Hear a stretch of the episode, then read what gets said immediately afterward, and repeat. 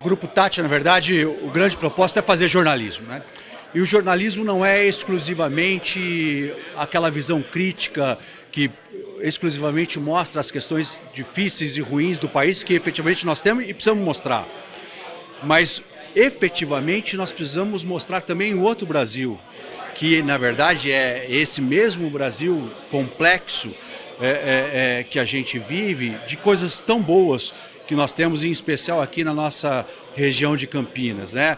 Hoje foi uma manhã extremamente produtiva, com análises econômicas, análise, o prefeito apresentando as perspectivas de desenvolvimento tecnológico da região.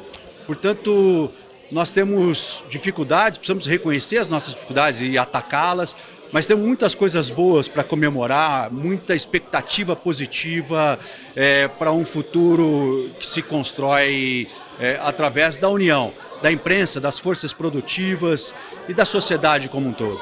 Fernando, quando se fala em tudo isso, a gente também não pode deixar de lado a questão da educação. É verdade. É, o Grupo Tati, todos nós sabemos, ele se origina no grupo de educação.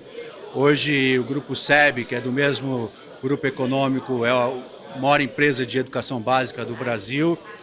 É, é a educação, né? A gente vê as experiências dos outros países mundiais que conseguiram ter um crescimento, um desenvolvimento mais acelerado obrigatoriamente a base, é, os pilares, eles são é, é, fincados né, na base da educação, obrigatoriamente. Como empresa, né, participar de um evento como esse é fazer parte de um movimento que pensa no futuro, numa perspectiva para um crescimento como a gente tanto espera.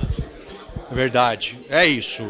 É, ouvindo os debatedores, ouvindo as pessoas que que estão formulando é, é, políticas é, para a nossa economia, para as empresas, a gente tem uma expectativa muito positiva para os próximos tempos.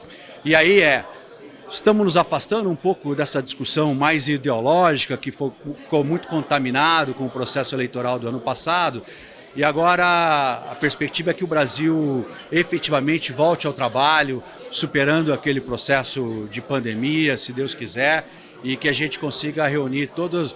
Nós temos um ano inteiro limpo, a gente brinca, né? Esse ano é um ano. Nós não temos eleição, nós não temos Copa do Mundo, nós vamos ter efetivamente um ano muito produtivo.